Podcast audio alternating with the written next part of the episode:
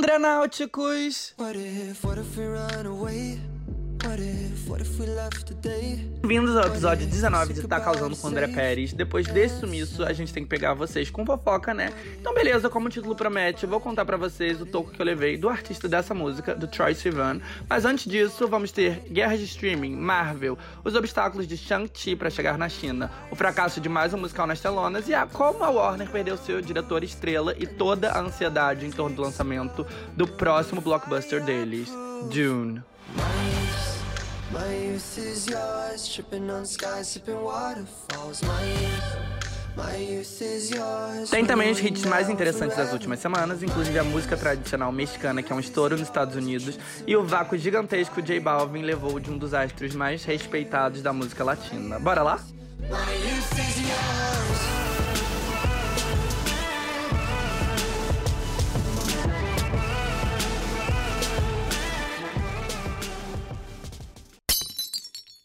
Gente, eu comecei a gravar e aí começou o quê? Uma obra aqui atrás de mim. Além disso, o meu microfone também parou de funcionar, então eu tô gravando pelo meu celular pela primeira vez, ou seja, né, uma confluência de fatores muito positiva. Mas tudo bem, não vou deixar nada disso ser obstáculos, até porque esse episódio, esse roteiro tá pronto há muito tempo, eu preciso gravar ele, tá ótimo. Então, vamos lá. Que não tá causando, a gente fala bastante sobre as enormes transformações que o cinema tá passando e que foram aceleradas em mil com a pandemia. O futuro óbvio é o streaming, como todo mundo que me escuta já tá careca de saber, e quase todos os estúdios resolveram priorizar e colocar todas as suas forças para desenvolver as próprias plataformas. Então a Disney tem a Disney Plus, a Star, o Hulu, a Warner tem a HBO Max, a Paramount barra Viacom tem o Paramount Plus e a Universal tem o Peacock. E tem também a Amazon, não é mesmo? Comprou a MGM e é outra grande player nesse universo. E esse investimento em streaming ficou ainda mais forte com o Covid, até porque os cinemas estavam literalmente fechados em grande parte do mundo. Nos Estados Unidos, em específico, eles ficaram fechados durante um ano inteiro. E mesmo depois que eles reabriram, com a maior parte da população vacinada, o movimento nunca voltou totalmente ao normal. Aí surgiram várias questões que nós estamos tentando responder, nós, eu e minha grande equipe de André Pérez, estamos tentando responder ao longo das últimas semanas aqui nesse podcast, né? O cinema, como a gente estava acostumado, vai mudar para sempre? As pessoas vão parar de ir nas salas de cinema e se acostumar a ver tudo em streaming? E a maior questão de todas, qual o efeito do lançamento simultâneo, com data de estreia igual em streaming e no cinema, para a bilheteria? Porque ainda teve isso, né? Nos Estados Unidos, a Warner anunciou que todos os lançamentos deles para 2021 chegariam simultaneamente no cinema e na HBO Max. A Disney Plus também fez lançamento pay-per-view simultâneo de todos os seus grandes lançamentos do primeiro semestre e além do primeiro semestre também.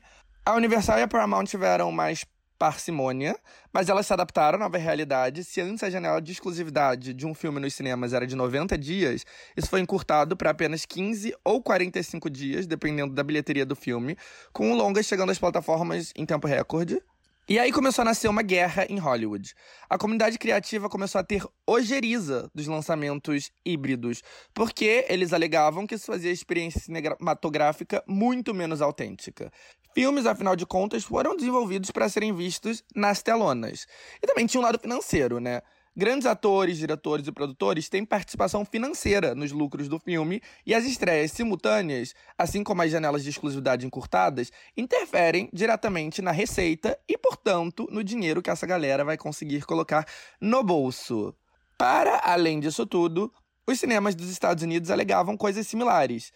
Colocar a experiência cinematográfica em segundo plano não só deixava toda a experiência pior, como também interferia diretamente na quantidade de dinheiro que os estúdios lucram em bilheteria e coloca em perigo todo o modelo de business do cinema. E ainda tinha o argumento da pirataria, né? Porque o lançamento simultâneo facilitava em muito a distribuição ilegal do filme. E tudo isso pareceu atingir o ápice com o lançamento de Viúva Negra, o filme da Marvel estrelando a personagem da Scarlett Johansson, a Marvel é a maior força de bilheteria do universo atualmente, e Viva Negra é o primeiro filme deles desde 2019. E além disso tudo, a expectativa em torno de um filme solo da personagem era enorme. Os fãs vinham pedindo isso faz anos, desde que ela foi introduzida no primeiro Os Vingadores. E bom, o filme finalmente chegou no dia 29 de junho, com lançamento simultâneo, pay-per-view na Disney Plus, claro. E no primeiro momento as coisas pareciam ótimas. A bilheteria do primeiro dia tinha sido tão alta que existia até a possibilidade do primeiro final de semana doméstico de Viúva Negra atingir os 100 milhões de dólares. Essa cifra era algo plenamente alcançável para grandes blockbusters do passado, mas pós-pandemia era um valor inimaginável. Então seria uma baita de um milestone principalmente para um filme com lançamento simultâneo. No fim, isso não aconteceu.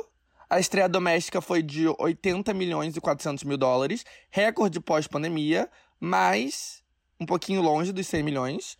Mesmo assim, foi um ótimo começo. O problema foi o que aconteceu na segunda semana, uma queda enorme de arrecadação de mais de 60%, muito acima do que é normal para filmes da Marvel e para blockbusters em geral. E essas quedas enormes na segunda semana, aliás, tinham virado algo rotineiro para os filmes com lançamento híbrido, como o novo Space Jam. E com essa queda, o circo meio que começou a pegar fogo. Primeiro com a Associação de Donos do Cinema lançando uma carta criticando a Disney. E depois, com o twist mais chamativo de todos, um processo de Scarlett Johansson, a estrela do filme, contra o estúdio. Uma estrela A-list processando o maior estúdio de todos era algo inimaginável. A alegação era que, ao colocar o filme em lançamento simultâneo, a Disney estava descumprindo o contrato. Scarlett tinha participação no, direta nos lucros e um filme de grande escalão da Marvel podia passar um bilhão de dólares na bilheteria global, o que significaria mais de 100 milhões no bolso dela. A pandemia, junto com o lançamento simultâneo, reduziria enormemente esse potencial, e de fato, apesar de ser um dos maiores filmes pós-pandêmicos, Viúva Negra ainda não alcançou nem sequer os 400 milhões. E bom, até aí nenhuma novidade, eu já cobri toda a questão da bilheteria no episódio 14, e o processo foi pauta principal do episódio 16, Perdeu Tudo, o drama da Disney morando de aluguel. Mas temos novidade, esse caso, na qual Scarlett iria lutar pelos seus direitos e que Disney iria ser exposta, teve um final anticlímax porque as duas partes chegaram ao acordo. Os detalhes são sigilosos, mas envolveu algumas dezenas de milhões, porque, óbvio, no final das contas, a Scarlett só queria uma graninha extra que ela nem sequer precisa. E para Disney, isso é um trocado que vale a pena para evitar dor de cabeça. Ou seja, no final, foi tudo sobre bufunfa, din-din, money. Mas voltando à situação dos cinemas, tudo se complica ainda mais com as manchetes sobre a variante Delta abalando a confiança do público estadunidense em voltar aos cinemas. Ou seja, a situação parecia estar tá feia para os cinemas tradicionais. Mas, como eu falei no penúltimo episódio, Ressaca Mexicana. Foi o último episódio foi Ressaca Mexicana? Bom, enfim, não lembro. Mas a penúltimo episódio, penúltimo episódio, as boas notícias começaram a chegar, mesmo que aos poucos. Teve a comédia gamer Free Guy, estrelada por Ryan Reynolds, e lançado exclusivamente nos cinemas, que excedeu as expectativas de bilheteria e está tendo um hold muito melhor que o esperado. E a Disney ainda decidiu que o próximo lançamento Marvel, Shang-Chi e a Lenda dos Dez Anéis, seria exclusivo para o cinema. E, gente, Shang-Chi meio que provou uma vez por todas o óbvio que estreias simultâneas ferem enormemente a bilheteria tradicional do filme. Porque, ao não ter uma estreia simultânea, Shang-Chi superou rapidamente a bilheteria de Viva Negra e se transformou no maior filme em bilheteria doméstica do ano. Isso apesar de Shang-Chi ser um personagem menos famoso e um filme menos esperado. Mas, apesar disso, a Disney não largou o osso. O CEO da companhia seguiu pensando em continuar com as estreias simultâneas. O motivo para isso é simples. Estreia simultânea afeta a bilheteria? Sim. Potencialmente afeta os lucros dos atores, diretores e produtores? Sim, também. Mas não é isso que enriquece uma empresa e, portanto, o seu CEO e demais acionistas. O que enriquece uma empresa é o preço de suas ações. E Wall Street ama streaming. Ou seja, fortalecer a plataforma de streaming significa agradar Wall Street, o que significa preços altos de ações. É uma decisão lógica do ponto de vista dos negócios. Na guerra entre Wall Street e a comunidade criativa, é meio óbvio que a Disney vai ficar do lado de Wall Street. Afinal, o objetivo da Disney e de todos os demais grandes estúdios não é fazer cinema e valorizar a arte e a comunidade criativa. O objetivo é simplesmente lucrar. Lucrar horrores, muito. Filmes que agradam o público, parques temáticos e outras experiências que o público gosta é apenas um instrumento para alcançar esse objetivo. E por mais que atores, diretores e produtores sejam extremamente importantes para a Disney alcançar suas metas, a palavra final sempre será dos acionistas e do CEO. E muito provavelmente essa galera vai priorizar os próprios interesses e o próprio bolso. Sendo assim, fazia sentido para a Disney continuar com os lançamentos híbridos, porque lançamentos híbridos são bons para os preços das ações. Por outro lado, o time que era contra os lançamentos simultâneos no estúdio tinha um aliado importantíssimo, Kevin Feige, o diretor do Marvel Studios. Atores e diretores são, em 2021, relativamente descartáveis. Não são nomes estrelados que atraem o público, eles são apenas um plus. O que atrai o público são grandes franquias. Não faz diferença quem é o diretor e quem é o ator principal do novo filme da Marvel. O ponto é, é um filme da Marvel. É isso que faz as pessoas quererem ir gastar o seu dinheiro num ingresso. Ou seja, o que agrega valor para as ações também são as grandes franquias. E é exatamente por isso que Kevin era um aliado tão importante, porque ele não era descartável. Uma vez que, como presidente do estúdio da Marvel, era ele que controlava várias franquias bilionárias. E bom, a pressão do Kevin Feige e o desempenho do Shang-Chi acabaram forçando a mão da Disney, que confirmou uma vez por todas que os próximos filmes da Marvel vão direto para o cinema. O lançamento que vem aí é Eternals, em novembro. Mas voltando para Shang-Chi, ele é o primeiro herói asiático da Marvel, e representatividade é um pilar bem importante para Disney e para Marvel atualmente. O motivo óbvio é o dinheiro. Representatividade não só valoriza a imagem da companhia e faz ela ser mais atraente para o público, e, por consequência, para os investidores, como além disso tudo, também é bom para a bilheteria de maneira geral. Pantera Negra, o filme da Marvel com elenco integralmente negro, foi um fenômeno. A expectativa para o longa da primeira heroína, Capitã Marvel, também foi altíssima e ajudou bastante nos rendimentos. Então, existe, óbvio, um valor social na representatividade, mas, para uma grande empresa, esse investimento tem mesmo a ver com lucro. O primeiro herói asiático, com uma ligação com a China, tinha um valor ainda mais importante. Desde 2020, a China é o maior mercado cinematográfico do mundo.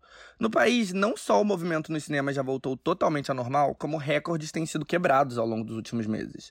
Por exemplo, a comédia familiar Hi Mom, que estreou em fevereiro desse ano, ultrapassou os 800 milhões de dólares arrecadados. A bilheteria doméstica chinesa fez com que Hi Mom seja o maior filme do ano em todo o mundo. O maior filme hollywoodiano de 2021, o novo Velozes e Furiosos, fica em distante segundo lugar com 715 milhões de dólares. E aliás, F9 só é o segundo maior filme do ano graças ao mercado chinês, que é um grande entusiasta da série e que foi o país onde ele registrou a maior bilheteria. 230 milhões de dólares dos 700 milhões foram lá, superando amplamente os 173 milhões alcançados no outro maior mercado dos Estados Unidos. Logo atrás de F9, como a terceira maior bilheteria global do ano, está outra produção chinesa, Detective Chinatown 3, com 690 milhões de dólares em bilheteria, a comédia supera os dois filmes da Marvel de 2021, Viúva Negra e Shang-Chi, e também Godzilla vs. Kong e Um Lugar Silencioso, parte 2. Pois bem, além dos Estados Unidos, nenhum país tem tanta capacidade de oferecer lucro quanto a China, com a sua população de 1,4 bilhão de pessoas. A China sabe disso e se esforça para que quem colha os benefícios disso sejam empresas, estúdios e filmes chineses. E, portanto, o seu mercado é extremamente protecionista para se proteger do monopólio estadunidense. Ao longo da história, a indústria cinematográfica dos Estados Unidos teve alguns pequenos obstáculos. Na França, por exemplo, que tem um, uma indústria local audiovisual forte, leis para proteger os filmes nacionais existem e filmes de Hollywood não podem colocar anúncios na TV. Tem um número específico de salas de cinema que são alocados para eles, etc. Aliás, essa coisa de ter uma quantidade X de salas alocadas é algo comum no mundo todo para garantir que sempre vai ter filmes locais. A Coreia do Sul é outro país que exige que os cinemas dediquem uma porcentagem grande das salas para as produções próprias. E ainda tem né, a inflação de países como Brasil e Argentina, que interferem diretamente nos lucros latino-americanos, que é uma região importante. Mas, de maneira geral, nada disso importa, porque a indústria hollywoodiana é a maior de todas e chega em todas as partes. Até recentemente não existia protecionismo que conseguia conter a força da indústria estadunidense. Os Estados Unidos, por sua vez, sempre incentivaram o livre comércio, menos leis protecionistas no mundo. Eles são, afinal, the land of the free, a terra da liberdade, a terra do liberalismo econômico. Em tese, né? Porque apesar de ser supostamente o paraíso do liberalismo, é óbvio que os Estados Unidos é enormemente protecionista em relação às próprias coisas. Não à toa, durante décadas e décadas, filmes e séries estrangeiras simplesmente foram incapazes de penetrar a bolha local.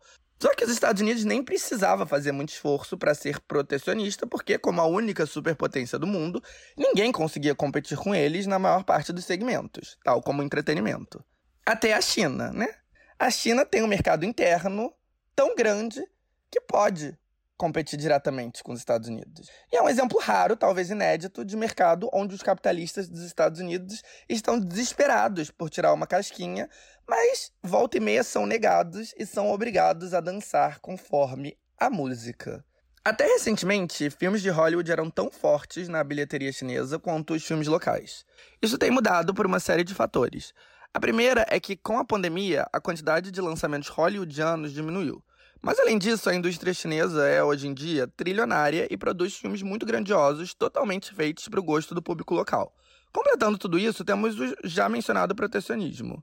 A China não tem um modelo de democracia liberal e, portanto, os filmes dependem da autorização do governo para chegar lá. E o governo diminuiu drasticamente a quantidade de permissão para os filmes dos Estados Unidos com o objetivo de valorizar as produções próprias. Como o cinema chinês não tem transparência, o motivo para os oficiais chineses não alocarem espaço para vários filmes grandes hollywoodianos não está claro. Mas o fato é que ao longo desse ano, nenhum filme da Marvel obteve permissão. Mesmo os filmes da Marvel sendo fenômenos de bilheteria por lá pré-pandemia. Mesmo antes da estreia, Shang-Chi já estava sofrendo algumas críticas na China que podem ter contribuído para as autoridades não darem a luz verde para a chegada do longo no país. A primeira tinha a ver com o quadrinho original, onde o herói meio que deixava de lado suas raízes chinesas para se ocidentalizar.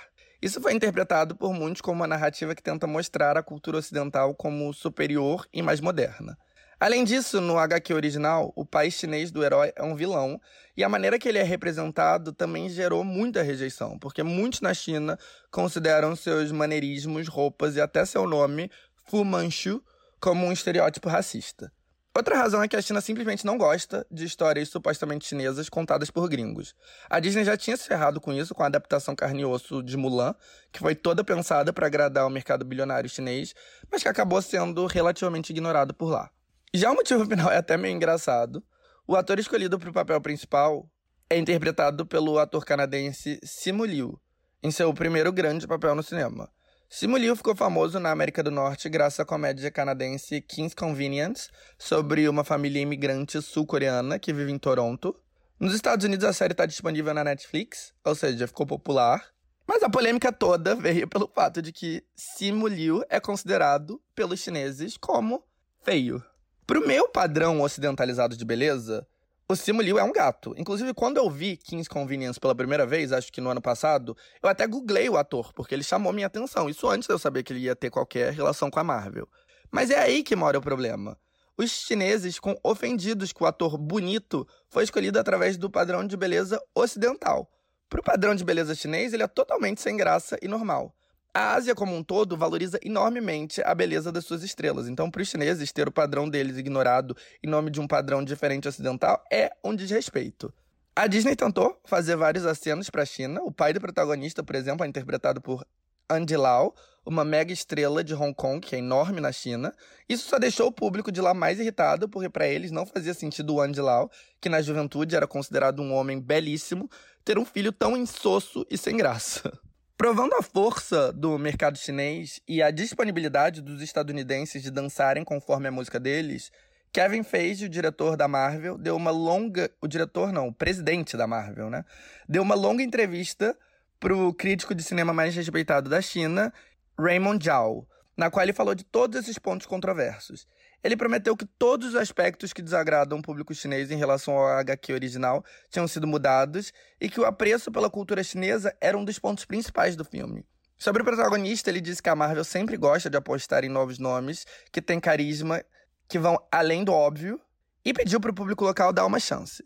Apesar de tudo isso, Shang-Chi segue sem conseguir a tão desejada data para estrear na China. O fato da Disney ter demorado para reconhecer as críticas provavelmente não ajudou, e o próximo filme da Marvel, Eternals, também vai ter que rebolar para conseguir chegar ao tão cobiçado mercado. A direção do filme é da Chloe Zhao, a diretora chinesa que ganhou o Oscar esse ano por Nomadland e que, apesar de ser de lá, não é bem vista no país por ter abandonado ele para ir viver nos Estados Unidos e por ter feito críticas ao governo. De qualquer maneira, a Marvel não tem nenhum interesse em irritar a China, muito pelo contrário. A última viagem internacional que o presidente do Marvel Studios fez pré-pandemia foi para Xangai, para o grande lançamento do último Os Vingadores no país. Esse grande lançamento teve todo o elenco, teve o presidente da Disney, teve o presidente da Marvel, porque a China é o mercado do internacional mais importante de todos, e a prova disso é que o filme lucrou mais de 620 milhões de dólares por lá, virando o filme hollywoodiano mais bem sucedido de todos os tempos. No Reino Unido e na Coreia, o terceiro e quarto maior mercado internacional para o filme, o filme ficou na casa dos 100 milhões, ou seja, mais de 500 milhões de dólares de diferença aí entre o maior mercado internacional e o segundo maior. Então a China é uma mina de ouro que os capitalistas estadunidenses não podem ignorar. E sem a menor dúvida, a Marvel e a Disney estão chorando lágrimas de sangue e fazendo o impossível nos bastidores para que os filmes da companhia possam voltar para os cinemas do país o mais breve possível. E seguimos falando de cinema, mas com uma pitada de guerra de streaming.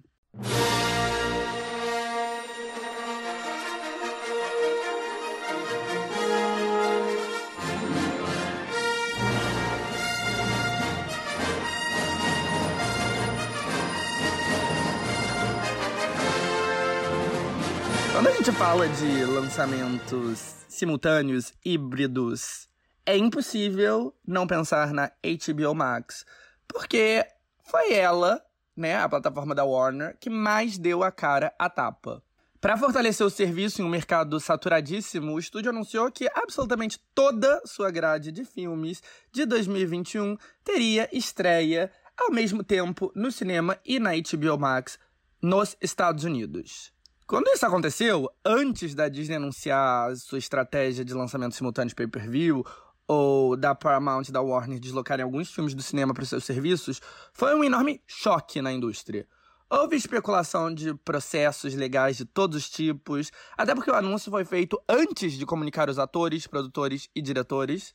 Só que no fim tudo se acalmou, a Warner fez cheques muito poupudos para todos os grandes nomes atrás e na frente das câmeras, para que todo mundo ficasse feliz, ou, no mínimo, conformado. Isso, aliás, foi um dos argumentos que a Scarlett Johansson usou contra a Disney no seu processo. Ela notou né, que a Warner gastou mais de 200 milhões de dólares em acordos para evitar problemas com suas estrelas, né, em bônus. A Disney, em contrapartida, simplesmente deu os ombros. Quando a Disney ligou foda-se pro elis hollywoodiano, a Warner acabou os beneficiando com os lançamentos híbridos, pelo menos em termos monetários. Uma grande estrela, ou um grande produtor, ou um grande diretor, só ganha participação nos lucros quando o filme ultrapassa certo patamar na bilheteria. Ou seja, o filme tem que ter recuperado todos os seus gastos e ido além. A grande maioria dos filmes não vai alcançar esse patamar. Óbvio que os da Marvel, por exemplo, em geral vão, mas de resto, não. Só que para evitar dores de cabeça e viabilizar sua estratégia de estresse simultânea, a Warner escreveu cheques com bônus milionários para todo mundo. Ou seja, fracassos que passaram longe de alcançar o patamar mais modesto esperado, como Aqueles que me querem ver morto, da Angelina Jolie, ou Pequenos Vestígios, com Denzel Washington, Remy Malek e Jared Leto, geraram bônus para as estrelas, algo que nunca aconteceria em outro cenário. O exemplo mais claro de quem se deu bem com esse, essa política de bônus foi o Hugh Jackman, o Hugh Jackman é um ator extremamente bem sucedido, tanto em musicais como no seu papel como Wolverine na saga X-Men.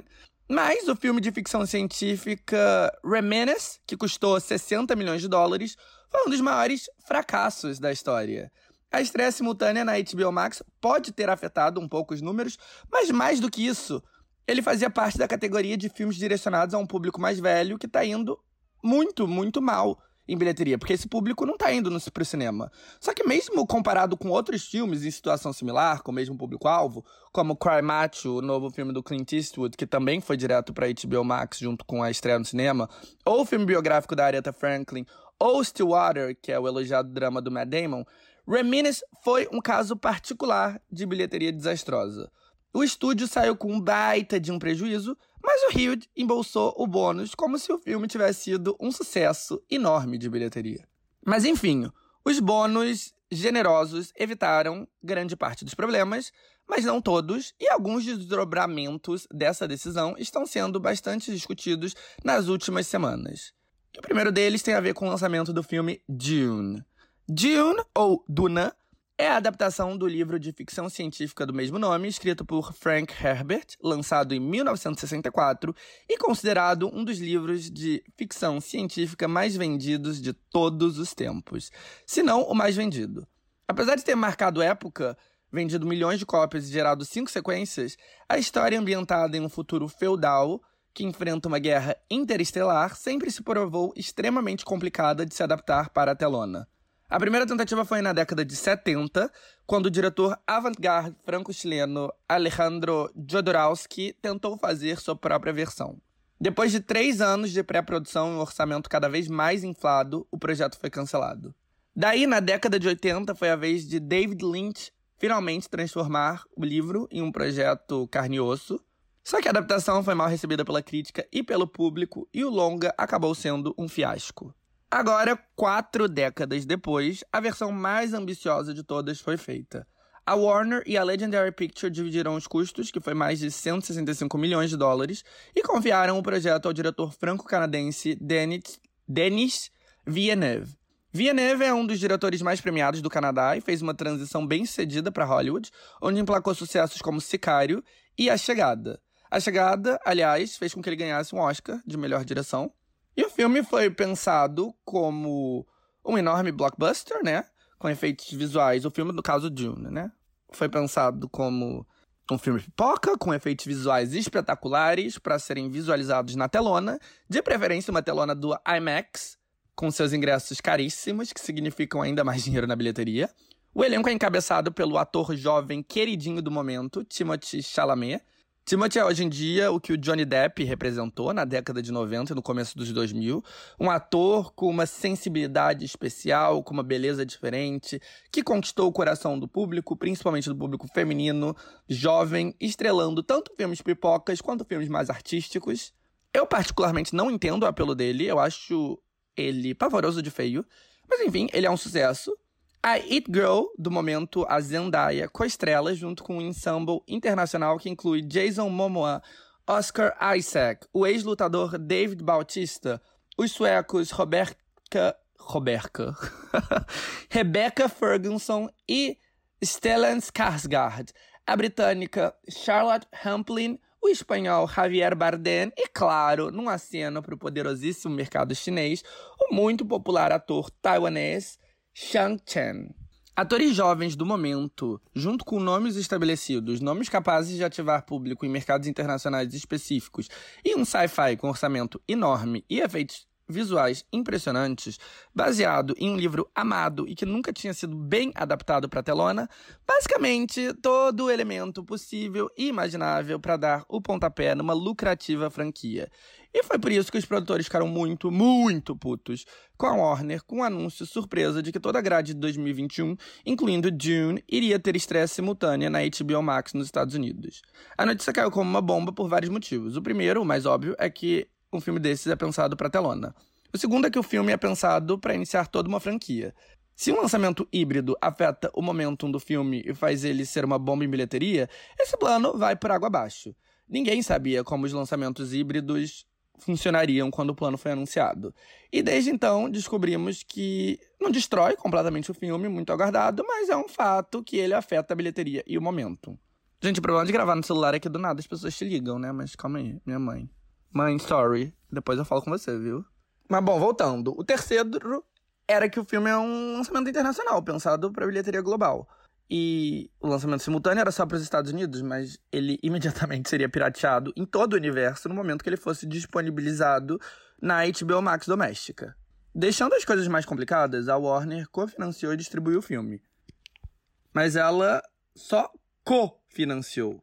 O filme era da Legendary Picture também, que não deu permissão para o lançamento simultâneo. Então tinha aí chance de processo e muita confusão. O próprio diretor, o Denis Villeneuve, foi super contra a decisão, escrevendo uma coluna na revista Variety atacando a Warner. Mas no fim, tudo foi acertado. A Warner deu à Legendary e ao diretor a opção de decidir a data de estreia do filme.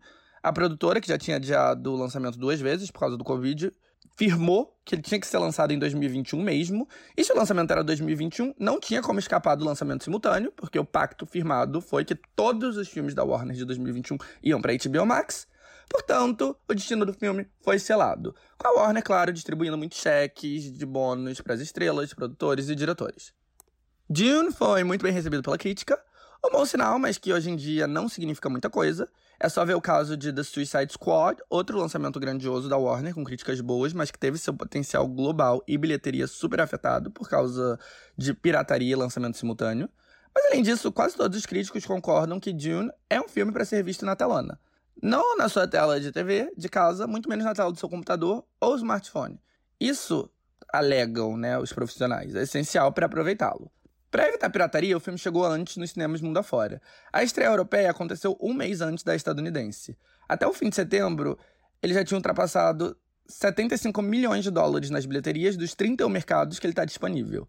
Poucos dias antes da estreia nos Estados Unidos, o filme ainda estreia na Ásia, no Reino Unido e na América Latina. Ele também já conseguiu uma disputada data para o mercado chinês. Lá, Dune estreia dia 22 de outubro, o mesmo dia que o Sci-Fi estreia nos cinemas e no HBO Max da Terra do Tio Sam. Enfim, vamos ver né, o que vai acontecer com Dune. Para recuperar o investimento em produção, o filme teria que lucrar o triplo do seu orçamento, ou seja, quase 500 milhões de dólares. Um valor alcançável pré-pandemia, mas mais difícil hoje em dia. E que fica ainda mais difícil com o lançamento simultâneo que, como foi provado por Viva Negra, Suicide Squad, etc., afeta bastante o rendimento. Por outro lado, a realidade atual fez com que os estúdios reajustassem as expectativas. Por exemplo, Jungle Cruise é um novo filme familiar da Disney estrelado por The Rock e Emily Blunt. Para recuperar o investimento em produção, o filme tinha que fazer pelo menos 600 milhões de dólares em bilheteria. E o que aconteceu foi que ele chegou apenas a 200 milhões. Mas ele foi considerado um sucesso, porque apesar do lançamento simultâneo no Disney Plus, ele conseguiu superar os 100 milhões na bilheteria doméstica e também passou o número de 100 milhões internacionalmente. Então, uma sequência deve ser confirmada em breve. Cruella, outro filme Disney com lançamento híbrido, também agradou bastante executivos e terá uma continuação. Já para Warner, a adaptação do videogame Mortal Kombat, que custou 55 milhões para produzir, não chegou nem a 90 milhões na bilheteria total. Mesmo assim, o desempenho dentro da HBO Max foi tão bom que também espera-se que seja o começo de uma franquia. Parte de uma série de seis livros, a quantidade de história que uma franquia como Dune pode gerar é grande. Mas o fato é que o diretor quer, pelo menos, uma parte 2 que conclui a história principal.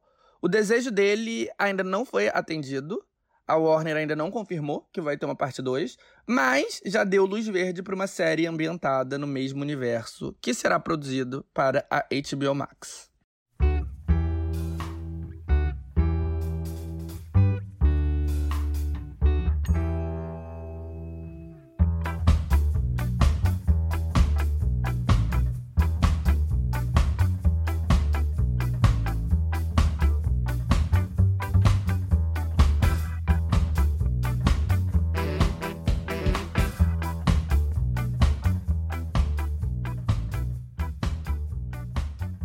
A Warner não foi o único estúdio a fazer lançamentos simultâneos, obviamente, já falei aqui milhões de vezes, mas foi sem dúvida o que teve o plano mais insano e ousado, porque não teve nenhuma distinção. Tudo, tudo, tudo, tudo ia chegar no cinema e na HBO Max ao mesmo tempo nos Estados Unidos. A Disney optou por lançar a maior parte dos seus títulos ou diretamente no Disney Plus ou com lançamento híbrido, mas para acessar os filmes novos que também estavam no cinema, às vezes o usuário tinha que pagar um valor extra. A Universal e a Paramount tiveram pouquíssimos lançamentos simultâneos, optando pelo modelo apenas para filmes familiares, como longa-metragem de Patrulha Animal e o novo filme do Poderoso Chefinho. Então, o projeto da Warner teve uma escala muito mais ambiciosa do que qualquer outro estúdio. Gente, vocês estão ouvindo um cachorro latindo aqui no fundo? Bom, não sei se estão ou não. Mas bom, né? Todo mundo resolveu hoje eu estou sendo perseguido pela vizinhança de Fort Greene, no Brooklyn. Vocês estão vendo que tem um complô contra mim. Todos os barulhos possíveis e imagináveis estão acontecendo, mas eu não vou deixar isso. o cachorro segue latindo. Eu não vou deixar isso me abalar, eu vou seguir. Mas enfim, voltando, o que eu tava falando do HBO Max. Então, os efeitos colaterais dessa aposta ambiciosa da Warner foram muito além do tititi em torno de Dune, e na verdade a cabeça do CEO da Warner Media rolou exatamente por causa disso. A contratação do Jason Killar para ser o CEO do estúdio foi uma prova de que nada era mais importante para a companhia do que o streaming, porque a experiência anterior dele foi como presidente do Hulu, que é uma plataforma digital. E aí, né, ele, com esse briefing de que nada era mais importante do que o streaming, decidiu disponibilizar toda a grade de 2021 na HBO Max. Uma decisão que até faz sentido se a prioridade, acima de tudo, é o streaming. O problema foi a maneira que ele resolveu fazer as coisas sem negociar com ninguém, sem avisar aos diretores e produtores e estrelas. O anúncio foi uma grande surpresa para causar o maior impacto possível. Ou seja, foi proposital, que não teve muita negociação, porque ele queria, né, causar esse pá com o anúncio. Mas assim, no fim, né, os acionistas gostam muito de streaming, mas eles ficam meio encucados quando todos os diretores e todos os produtores ficam putos, porque você precisa, né, de uma boa relação também com os talentos. Por isso, a maneira que ele gerenciou tudo desagradou. E foi decidido que a partir de 2022, com a fusão entre a Warner e a Discovery, o CEO da Discovery irá substituir o atual presidente como a cabeça do novo conglomerado. E dentre os vários talents que o Jason emputeceu com a sua decisão, o principal foi o Christopher Nolan. E o Nolan, né, que é britânico, é algo que é cada vez mais raro, um diretor superstar, Desde que ele dirigiu a adaptação recente mais bem sucedida de Batman, incluindo o icônico Cavaleiro das Trevas, com o Heath Ledger como Coringa, o Nolan virou sinônimo de bilheteria alta, mesmo com nenhum de seus projetos subsequentes sendo parte de franquias pré-estabelecidas. É dele Inception, Interstellar e o filme de guerra Dunkirk. A carreira do Christopher Nolan despontou, na verdade, faz 21 anos atrás, com o sucesso de Memento. Conhecido como Amnésia no Brasil, o thriller psicológico de baixo orçamento acabou indicado ao Oscar de melhor roteiro e rendeu 40 milhões de dólares em bilheteria, tendo custado apenas 9 milhões para produzir. Logo depois, ele firmou um pacto com a Warner, que foi fortalecido quando ele foi escolhido para ser responsável pela direção do Batman, e desde então o estúdio produziu todos os seus filmes. Só que a relação entre as duas partes já estava estremecida desde 2020. Em meio à pandemia, Tenet, o primeiro filme de Nolan em três anos, foi escolhido como o grande blockbuster que iria levar o público de volta ao cinema. Ele teve estreia global em agosto e Dado as circunstâncias, o resultado foi impressionante, mais de 300 milhões de dólares na bilheteria global, em um momento onde a maior parte dos cinemas nos Estados Unidos estavam fechados e o público estava reticente em quase todo o resto do mundo. Mas, em todo caso, rolou muita bateção de cabeça, porque a Warner queria esperar para lançar em um momento mais propício, e o Nolan insistiu que o filme dele tinha que ir para os cinemas o mais rápido possível, e o resultado disso foi prejuízo, porque apesar de bilheteria altíssima, Dado o momento, o filme custou 200 milhões e tinha que lucrar pelo menos o dobro. E na verdade tinha que lucrar o triplo, né, para recuperar aí todos os custos. Mas bom, o rompimento entre as duas partes realmente se deu com o anúncio dos lançamentos simultâneos. Em uma coluna para a Variety, o diretor escreveu que ele foi dormir achando que estava trabalhando para o melhor estúdio e acordou descobrindo que, nas palavras dele, trabalhava para o pior serviço de streaming. Naquele momento já ficou claro que a Warner parecia ter perdido seu diretor estrela. E foi o que aconteceu. Na segunda semana de setembro, foi anunciado que o pacto entre as duas partes tinha chegado ao fim, depois de quase 20 anos, e que o próximo filme do Nolan seria lançado pela Universal. O longa será sobre J. Robert Oppenheimer e a criação da bomba atômica. Deverá custar pelo menos 100 milhões de dólares para produzir.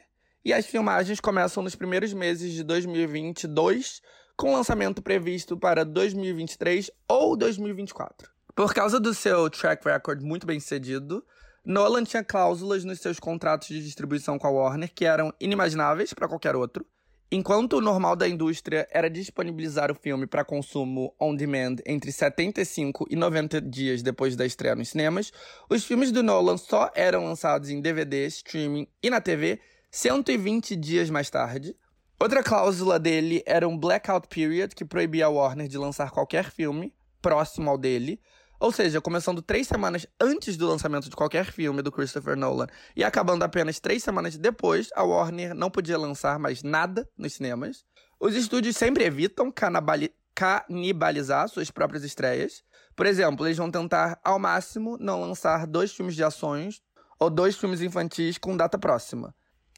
Mas o que era único sobre o Blackout exigido por Nolan é que não tinha discriminação de gênero. Qualquer filme, para qualquer público, era proibido. Um Lego Movie para criança não podia ser lançado junto de Dunkirk, um filme de guerra, apesar dos dois filmes não terem um público que coincidisse. Para o contrato com o novo filme na Universal, Nolan não foi tão inflexível. Ele deixou claro que gostaria da janela de 120 dias e do blackout period, mas ambos estão sujeitos à negociação. E o que foi acertado, porém, é que o filme dele não estará sujeito à nova janela padrão dos estúdios, que é de apenas 45 dias, e muito menos da janela ainda mais curta que a Universal impõe à maior parte dos seus projetos, que é de entre 17 e 30 dias. Como esperado, ele também terá participação nos lucros e total controle sobre a edição final do filme. E assim chegamos aos lançamentos das últimas semanas. Aliás, essa semana tivemos um lançamento mega importante. O segundo filme do Venom, o vilão do Homem-Aranha, que é interpretado pelo Tom Hardy. Foi um lançamento da Sony, sequência do filme de 2018, e que estava previsto originalmente para o ano passado, antes de ser adiado por causa do Covid. Venom teve sua estreia inicial apenas nos Estados Unidos. Já no resto do mundo, a estreia milionária foi a do novo 007. Ambos os filmes excederam as expectativas, mas disso a gente fala na semana que vem. Hoje a gente vai focar nas últimas semanas, mas seguindo nossas mesclas de todos os assuntos possíveis, continuaremos na vibe guerra de streamings. Produção, a gente já colocou a música da guerra de streaming já, né? Dani, você pode colocar de novo, por favor?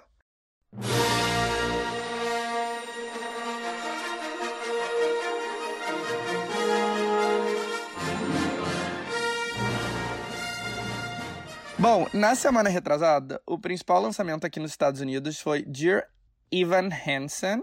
O filme é uma adaptação de um musical da Broadway que estreou em 2016 e é sobre um adolescente que entra numa espiral de mentiras quando ele ganha notoriedade ao ser confundido com o melhor amigo de um jovem que acaba de se suicidar.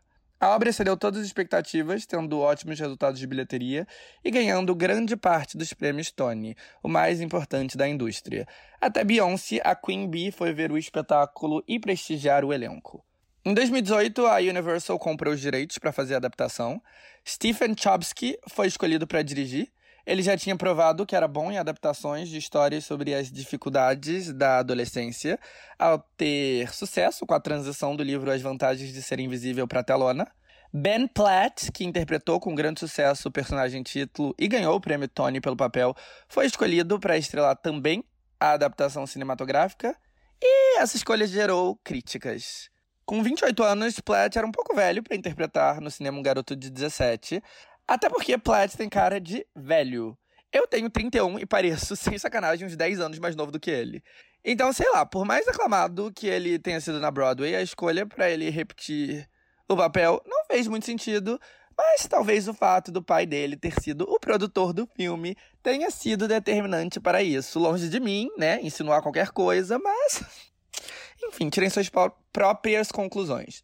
Mas o argumento real é que a interpretação na versão original e o envolvimento dele com a história foram essenciais para transformar Dear Evan Hansen num fenômeno do teatro musical. E o argumento é verdade, mas precisa de um grau de rubris grande para achar que esse homem, com cara de 38 aninhos, muito bem vividos, iria convencer como um adolescente no meio tão visual como o cinema.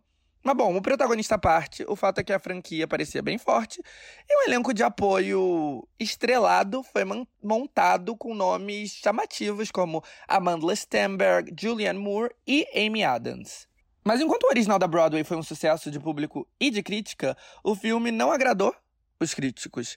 De acordo com o Rotten Tomatoes, a aprovação crítica foi de 33%, abaixo do aceitável, e a indústria esperava uma estreia na casa de 10 milhões de dólares para considerar o filme como tendo um desempenho aceitável. No final das contas, ele gerou apenas 7,5 milhões. Então, Dear Evan Hansen se junta à aposta de verão da Warner e do Lin-Manuel Miranda In the Heights como outro musical que decepcionou, a expectativa agora é em como será o desempenho da nova adaptação de West Side Story, dirigida por Steven Spielberg e que chega aos cinemas em dezembro. Alguns da indústria ainda se perguntam se Dear Evan Hansen não deveria ter estreado na plataforma de streaming da Universal Peacock. Dentre todos os serviços dos grandes conglomerados, HBO Max, Disney Plus, Paramount Plus, a da Universal é que está tendo menos hype, com as Olimpíadas, cujo canal da companhia NBC tem os direitos. Houve um aumento de assinantes, mas desde então ele voltou a cair. E a resposta é que não, não faria sentido lançar Dear Evan Hansen simultaneamente no Peacock, porque como a HBO Max descobriu, o que decepciona na bilheteria no seu primeiro final de semana também decepciona em streaming. Então, nesse caso, acho que eles fizeram certo de desovar no cinema. Mas o fato é que a Universal realmente parece bem confusa em relação ao que fazer com o serviço. A companhia tem muitas propriedades gigantescas, como os Minions, Velozes e Furiosos, Jurassic Park, dentre vários outros. Mas diferente da Warner, da Paramount e da Disney, não parece muito bem saber o que fazer com elas para fortalecer sua plataforma. Eles deram sequências para dois sitcoms populares dos 80 e 90, respectivamente. Punk, A Levada da Breca e o adolescente Saved by the Bell. O novo Punk já foi cancelado, a aposta mais ousada deles foi gastar meio bilhão de dólares para recuperar os direitos de The Office, que foi durante uma década a série mais popular da Netflix, mas que foi inicialmente exibida pelo canal do grupo, NBC. Enfim, desde então, a Peacock conseguiu dar umas bolas dentro, com títulos originais. Girls Five Eva, uma comédia sobre um girl group que se reúne e que foi idealizado por Tina Fey, teve um bom burburinho. Recentemente, a minissérie Doctor Death, baseado em um podcast do mesmo nome, também chamou a atenção e teve um elenco de peso com Joshua Jackson, Alec Baldwin e Christian Slater. Mas assim, né? Nada foi um grande sucesso a ponto de colocar a plataforma entre os grandes players. Até a Apple TV Plus conseguiu com Ted Lasso, algo que a Peacock não conseguiu ainda. Mas eu tenho que dizer que a Universal é muito ruim em escolher as franquias que eles querem tirar proveito de.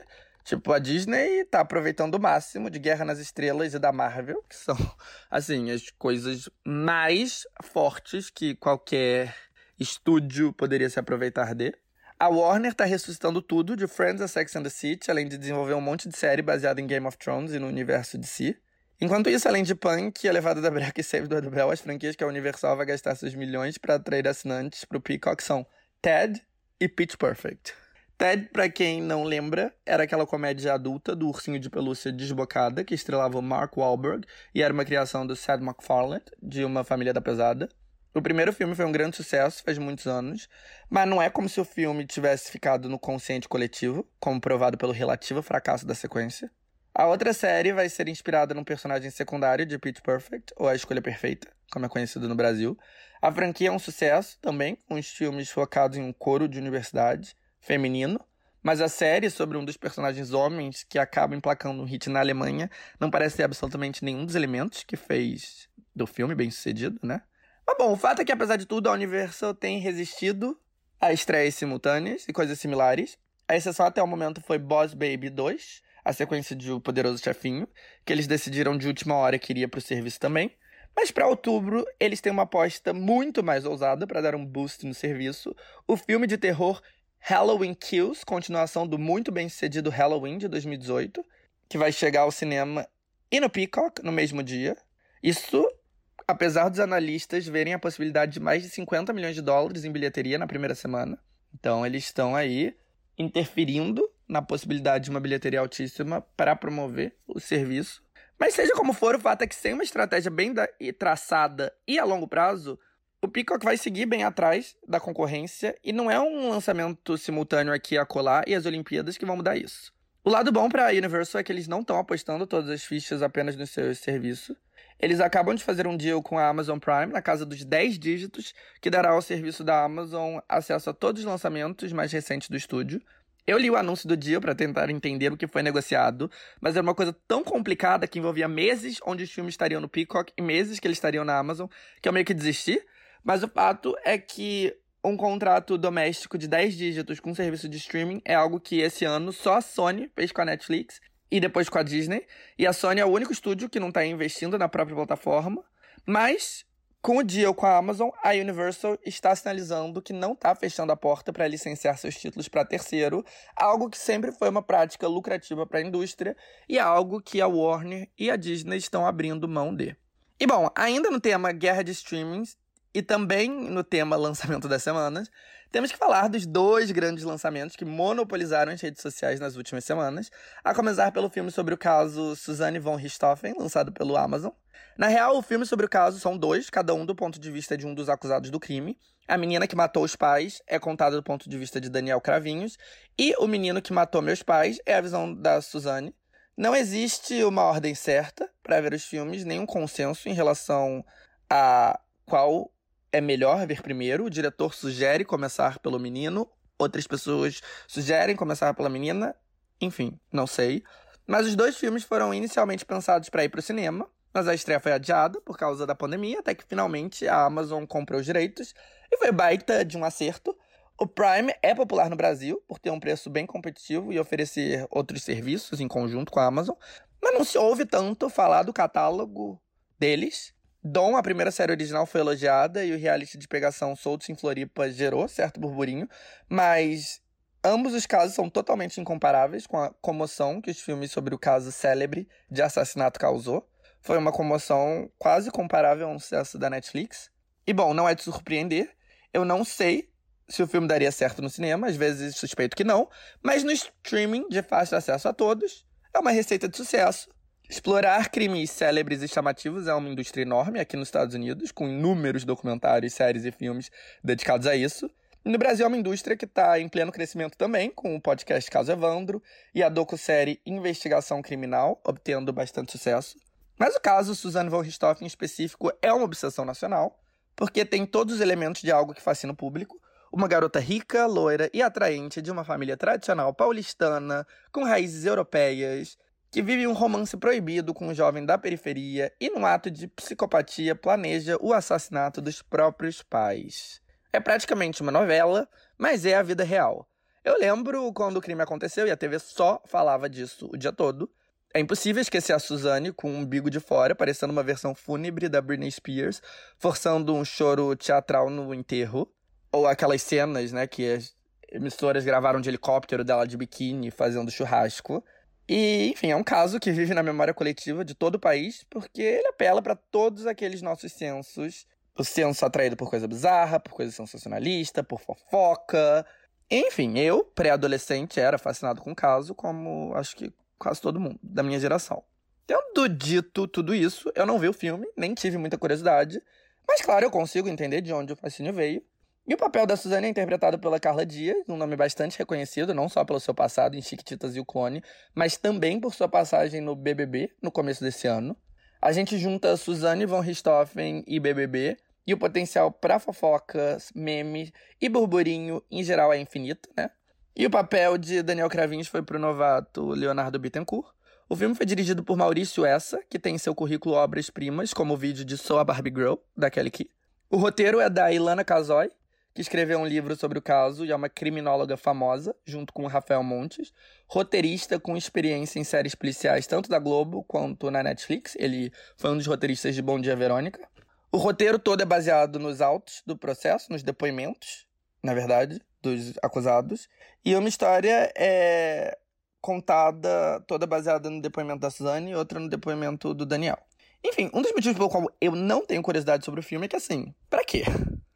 O Brasil todo conhece esse caso de cabo a rabo, o que, de novo, e interessante esse filme pode acrescentar. Na minha opinião, nada. E além disso, o filme ser baseado em depoimentos subjetivos e não no que realmente aconteceu, fez eu achar ele menos interessante. Tendo dito isso, a resposta que o filme recebeu foi mista. Os críticos profissionais elogiaram as atuações, mas criticaram o roteiro e a necessidade desse filme existir. Já o público parece ter gostado. No Twitter e nas redes sociais em geral, as pessoas parecem ter achado o filme bem feito e bem dirigido. Eu não tenho opinião, além de achar que não é um filme que acrescente nada. Se fosse um filme sobre o crime que revelasse coisas novas sobre o caso, ou que fosse algum retrato do que ele representa para a sociedade ou algo assim, mas não é. Então me parece só uma bobagem, mesmo que uma bobagem com uma boa qualidade de produção. Pelo burburinho eu até tenho certa curiosidade, para eu formar uma opinião própria, mas não o suficiente para ir lá assistir nesse momento que mal tenho tempo livre. Além disso, acho que só tá disponível no Prime do Brasil. Eu dei uma olhada aqui no Prime dos Estados Unidos e eu acho que não tá. Seja como for, o fato é que foi um acerto para a Amazon comprá-lo, porque está claro que o alcance foi gigantesco, muito maior do que o normal para a plataforma, em um mercado saturado com a chegada do Star e da HBO Max e da Disney Plus e da Paramount Plus. Ter produções bem-sucedidas em seu catálogo é algo importante para se destacar. E bom, agora vamos para a Netflix. E, gente, a Netflix tem uma vantagem enorme, que é o fato de que, bem, é a plataforma referência que todo mundo tem. Então, nem tudo que a Netflix lança faz sucesso, mas a maior coisa, parte das coisas que faz sucesso no mundo do streaming é deles.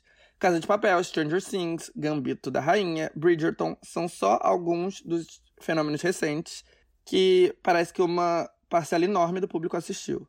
Mas assim, eles lançam tanta coisa que a impressão é que tá cada vez mais difícil eles emplacarem um hit enorme. Mas, direto da Coreia do Sul, eles conseguiram um fenômeno inigualável. Conhecido internacionalmente como Squid Game e no Brasil como Round 6, eu sei muito pouco sobre essa série, e o motivo é simples, eu tô louco para assistir e gosto de assistir sabendo o mínimo de coisa possível. Mas óbvio, eu sei que é sobre um jogo de sobrevivência e tal. E assim, a série estourou logo de cara, excedeu todas as expectativas e atingiu o topo dos mais vistos no mundo todo, onde segue até agora. Rapidamente, a Netflix já apareceu para dizer que Squid Game estava a ponto de se tornar a série mais bem-sucedida da história da plataforma, algo que eu meio que ignoro, porque eles vêm com uma variação disso para todas as séries relativamente bem-sucedidas dele, até Ginny e Georgia. Só que assim, é só olhar nas redes sociais para ver o fenômeno que Round 6 é. Está em toda parte. Aliás, assistir a série é basicamente um pré-requisito para entender quase todos os memes que estão sendo difundidos no Twitter e no Instagram por agora. Enfim, tem algumas coisas para falar sobre a série. Eu ainda não assisti, mas vocês sabem que isso nunca me impediu de ter opinião formada sobre as coisas. mas no caso de Round 6, ou Round 6, eu sei que é uma série boa, baseada não só na opinião das pessoas à minha volta, mas também vendo tudo que ela tá conquistando, né? Alice in Borderland, que é uma série japonesa que eu vi e que é legalzinha, tá até atingindo ápice de popularidade quase um ano depois do lançamento, só porque as pessoas amaram tanto Round 6 que elas estão loucas para ver conteúdo com ar similar. E bom, Alice in Borderland é uma série asiática sobre um jogo de sobrevivência, então it fits the bill. Eu gostei de Alice, achei legalzinha. E meu pai, que viu os dois, falou que Round 6 é muito melhor, então estou curioso. Mas bom, um sinal do impacto da série é a explosão de seguidores que os atores estão tendo no Instagram. Uma das grandes protagonistas é a Jung Ho Yeon, que é uma top model coreana que fez sua estreia como atriz na série. Antes de Round 6 estrear na Netflix, ela tinha cerca de 600 mil seguidores. Duas semanas depois, com a série se provando um fenômeno mundial, ela está com nada mais, nada menos do que mais de 14 milhões. Ou seja, né? Isso sem contar os infinitos memes e o fato de que as roupas da série se transformaram em algumas das mais procuradas para o Halloween. Os vans brancos slip-on que eles usam, por exemplo, tiveram um aumento de venda de quase 8 mil por cento, porque todo mundo quer usar eles para o Dia das Bruxas. E Squid Game é mais um passo na dominação mundial cultural da Coreia do Sul. Já faz duas décadas que o país investe pesadamente na exportação das suas séries, filmes e estrelas pop. E depois de conquistar a Ásia, eles seguem colhendo frutos cada vez mais impressionantes. Teve Parasita, um fenômeno de bilheteria que levou o Oscar de melhor filme, o primeiro filme é, em língua estrangeira a conseguir isso. Tem o BTS, os maiores astros pop do mundo. E agora tem Squid Game, a maior série de 2021. Ou seja, apesar de ser um país pequeno da Ásia, eles têm pelo menos um fenômeno inigualável em três dos principais campos culturais: cinema, música e TV.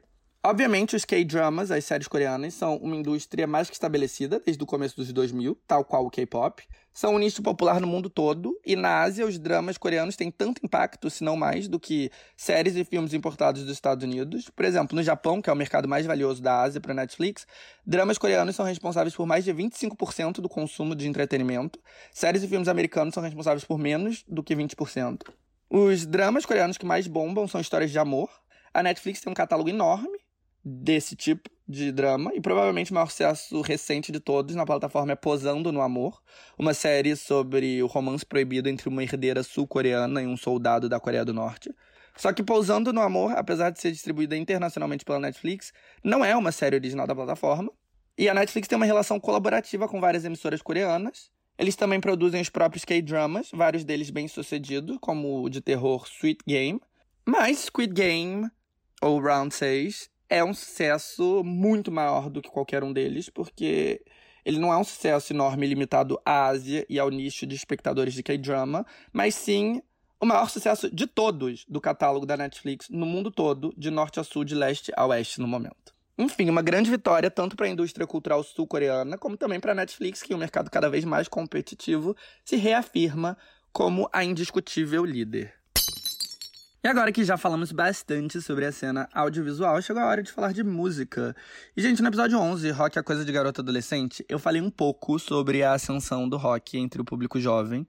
E uma das músicas que eu citei foi Transparent Soul, da Willow, a filha super estilosa do Will Smith e da Jada Pinkett Smith.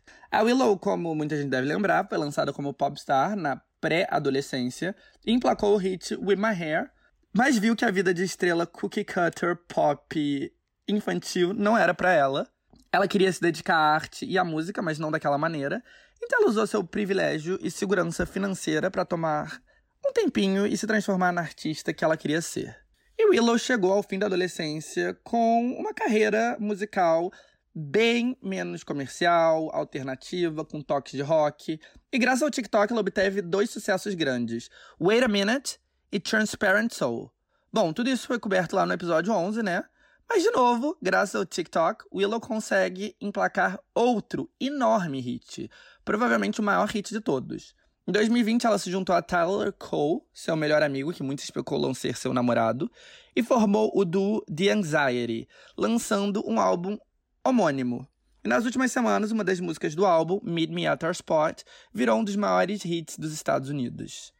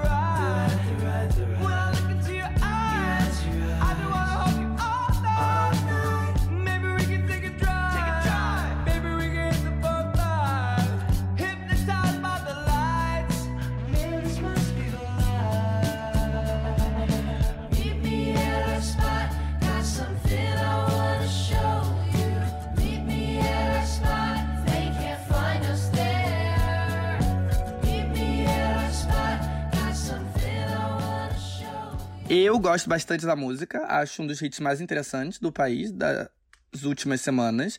Mas não é a única coisa interessante que tem acontecido nas paradas daqui. E que música em espanhol é popular nos Estados Unidos, eu já falei bastante aqui. Tanto que o Bad Bunny é um mega, ultra, hiper popstar do tamanho de, sei lá, uma Mariana Grande aqui, talvez até maior. E volta e meia, músicas de reggaeton de outros artistas penetram o top 50, o top 20, até o top 10 do país, no Spotify e na Apple Music. E tem o Bachata também, que gerou o fenômeno Romeu Santos, nascido aqui em Nova York. Mas agora, o que tá estourando nos Estados Unidos, do nada, é a música regional mexicana. Bom, obviamente não foi do nada, né?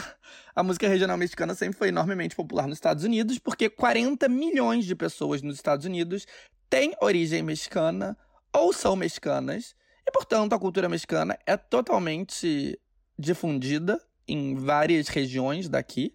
Se você for no Texas ou na Califórnia, a cultura mexicana convive lado a lado à cultura estadunidense. Então, por motivos óbvios, a música que é popular no México sempre teve um público grande nos Estados Unidos também. E bom, um tipo de música que o México nunca cansa é a música regional mexicana. Tem vários estilos. Tem a música ranchera do norte, tem a música de banda, aquela dos mariachis, tem corrida, que em geral conta uma história, mas todas têm aquela pegada acústica, aquela voz chorosa. E o tempo passa e a música regional segue sendo o estilo mais popular do México. Só recentemente que ela perdeu espaço para o reggaeton, mas mesmo perdendo espaço, segue fortíssima anyway, sempre seguirá. No Spotify mexicano, a música regional sempre foi popular, mas com algumas exceções, sempre ficou um pouco atrás do reggaeton, que em geral domina o top 10. O motivo para isso é que no Spotify é preciso de investimento de gravadora para obter destaque nas playlists, e é obtendo destaque nas playlists que você alcança posições altas no top 50. Enquanto os maiores astros do reggaeton são de gravadoras multinacionais, os cantores de banda e de corrida e de ranchera costumam ser de selos menores. Mas bom, mesmo assim eles são gigantescos, dos dois lados da fronteira, e inúmeras músicas desse estilo têm mais de 100 milhões de streams na plataforma. Mas aí, essa semana eu fui olhar o Top 50 do México e uma coisa que eu nunca tinha visto aconteceu. Tinha mais música regional do que reggaeton multinacional. O primeiro lugar no México, até antes de ontem, era La Antiguita, do grupo de Sinaloa, Calibre 50. Perdeu o primeiro lugar porque o Bad Bunny lançou uma nova música. Senão, continuaria no topo. E é engraçado que o que está acontecendo com a música é meio similar com o que aconteceu com o forró aqui no Brasil. No TikTok, por exemplo, as músicas do fenômeno do ano, João Gomes, viralizaram acompanhado de vídeos de casais dançando forró juntinho e celebrando a cultura brasileira roots. E é similar à La Antiguita no México. Se você entra no TikTok e procura pela música, vários vídeos são de casais dançando em festas regionais e momentos de mexicanidade. É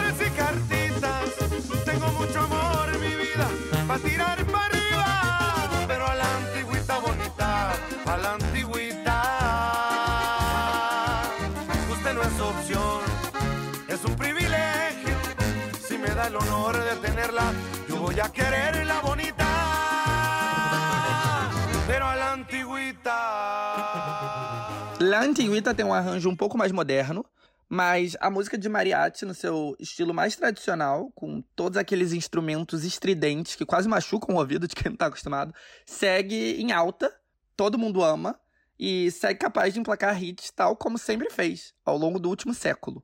Mas ao mesmo tempo que o apetite pelo clássico segue em alta, também tem muita inovação acontecendo, principalmente a mistura com o rap e com o trap.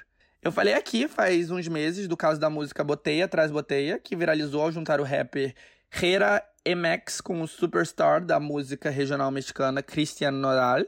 Ou seja, era uma mistura do mariachi bolero que o Cristian Nodal faz com o rap do Hera MX. E viralizou nas redes antes de estrear oficialmente no Spotify. Quando finalmente foi disponibilizado, quebrou um recorde histórico ao ter mais de 3,5 milhões de plays em um só dia no México. Para vocês terem noção, comparativamente, nunca uma música alcançou 2 milhões de streams em um dia no Brasil. E nem no México tinha alcançado 2 milhões de streams em um dia. Eu acho que o mais próximo tinha sido 1,9 milhões com o Bad Bunny, com Da Kit do Bad Bunny. E essa música em um dia teve 3,5 milhões. E bom, desde então a mistura de trap com o tradicional mexicano tem se propagado cada vez mais. E aí voltamos para os Estados Unidos, porque se a música regional mexicana sempre foi enormemente popular entre a comunidade mexicana no país, agora a versão revitalizada do estilo está indo para muito além da bolha. Atualmente, no top 20 do Spotify estadunidense, está a música Jugaste e Sufri, uma música integralmente em espanhol que mescla a banda mexicana com uma vibe chill bem californiana.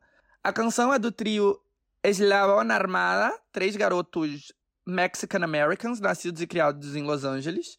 E a música explodiu em LA antes de conquistar toda a Califórnia e, através do TikTok, virar um hit no país todo. Um vídeo que mostra a tradução em inglês da letra, uma narrativa corriqueira sobre decepção e sofrimento amoroso, tem mais de um milhão de likes.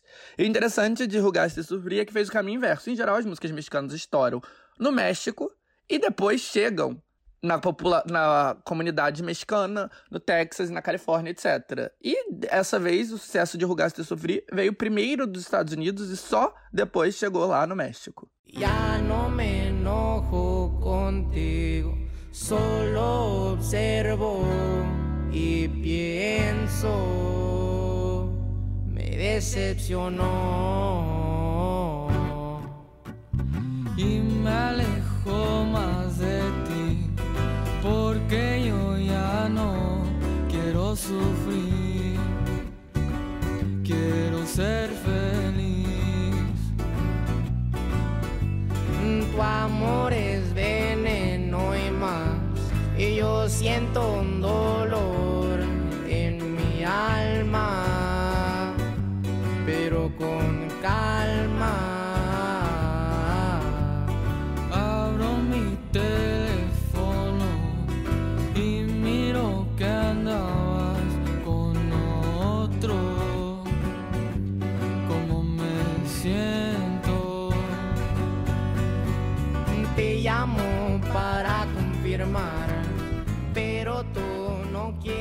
Apple Music, que supera o alcance do Spotify nos Estados Unidos, disponibiliza também paradas por cidades.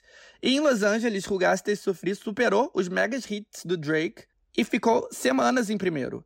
A canção também ficou semanas no top 5 de outras cidades do estado, como São Francisco e San Diego, e também nas principais cidades do Texas e em Chicago. Agora, a música foi despancada do topo em LA por outra música que mescla o tradicional mexicano com o tio californiano. Está Danhada, de Ivan Cornejo. Gente, está danhada não significa esta danada, significa está machucada, tá? Está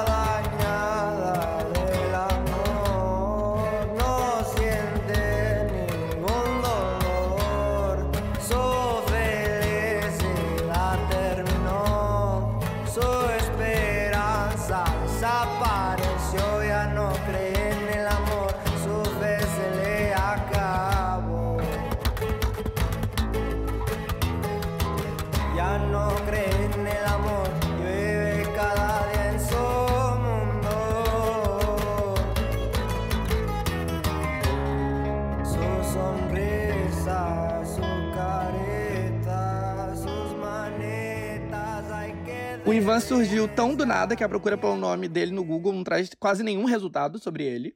E o pouco que eu sei é que ele é jovem, ficou famoso através do boca a boca das redes sociais, é um artista independente, canta em espanhol e eu acho que ele é dos Estados Unidos. Ele é Mexican American. E só. Mas é dele a música mais tocada no estado mais populoso dos Estados Unidos. Começamos pela febre musical mexicana nos Estados Unidos e no México e vamos encerrar aqui a sessão musical expandindo para a América Latina como um todo e vamos falar de reggaeton e de um dos maiores reggaetoneiros contemporâneos, o colombiano J Balvin. Balvin acaba de lançar o novo álbum dele, José, acho que foi lançado semana passada. E assim, apesar de que eu acho que o Balvin é atualmente o reggaetoneiro número 2 do mundo, atrás do Bad Bunny, eu às vezes fico meio overwhelmed com as estratégias de lançamento dele. Ele lança música toda semana. E isso não é uma hipérbole, literalmente, toda semana. Sem exceção, toda semana tem uma música dele. Ou uma música inédita, ou ele participando do remix de uma música de outro regataneiro. O fato é que é impossível chegar sexta-feira e não ter algo novo com a voz dele inclusa.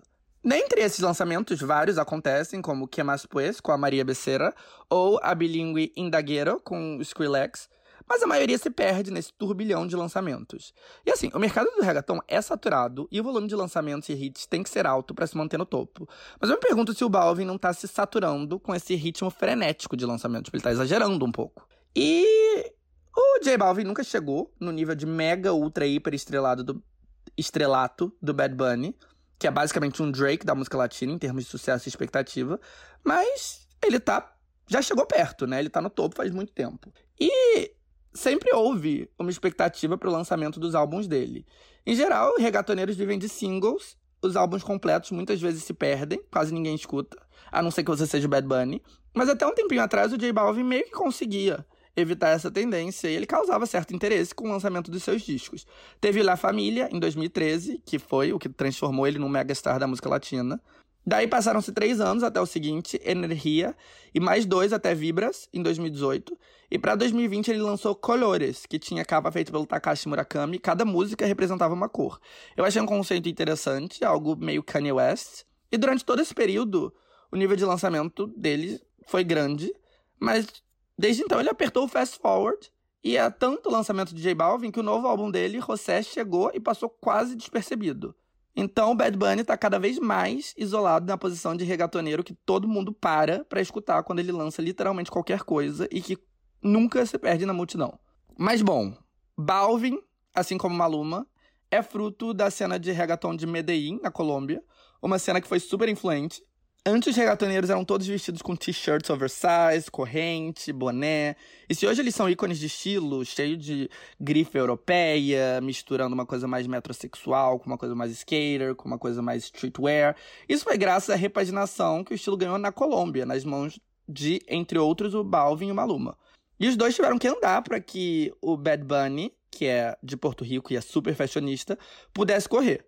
E a Colômbia, aliás, ainda ama bastante o J Balvin. O álbum dele lá teve um bom desempenho. mas o nome local que tem bombado muitíssimo no país é o do Fade.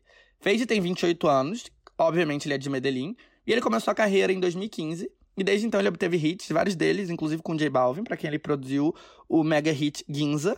Mas ano passado ele teve seu primeiro sucesso, Arrasa Quarteirão, Porfa, e esse ano ele é o artista do momento na Colômbia, com o seu novo álbum Inter Shibuya, que emplacou todas as músicas no top 50. O destaque foi a bonus track, a romântica Si Tu Supieras. Estoy cansado que postees en tus corazones partidos. Yo sé que estás cansada de escucharme, pero baby, escucha tus latidos. Mm, baby, perdón, pero el tiempo que no estoy contigo es tiempo perdido. Estoy en Miami, hace calor, bebé, pero mi corazón está frío.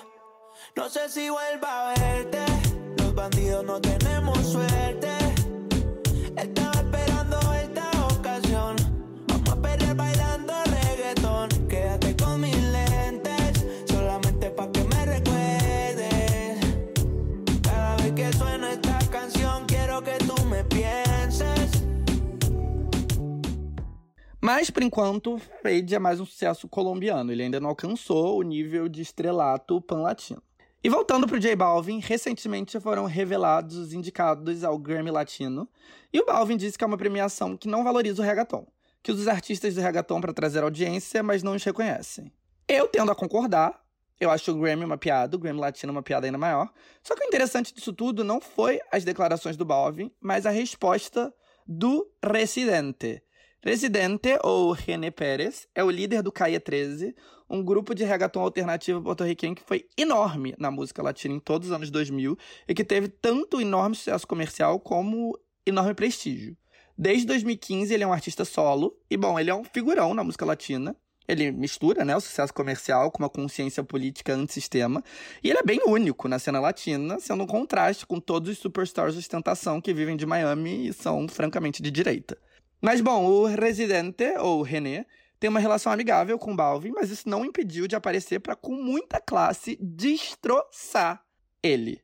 Ele disse que o Balvin ama o Grammy, que na última edição ele tinha uma roupa para cada prêmio que ganhou, e que o problema dele não é que o Grammy não valoriza o reggaeton, mas sim que o Grammy não o valorizou nesse ano, que a música dele, do J Balvin, é como um hot dog, que todo mundo adora, mas ninguém vai comer o hot dog quando quer algo sofisticado, que não dá para fazer hot dog e esperar uma estrela Michelin, a não ser que seja um hot dog único, foda pra cacete, com os ingredientes mais fantásticos do planeta Terra.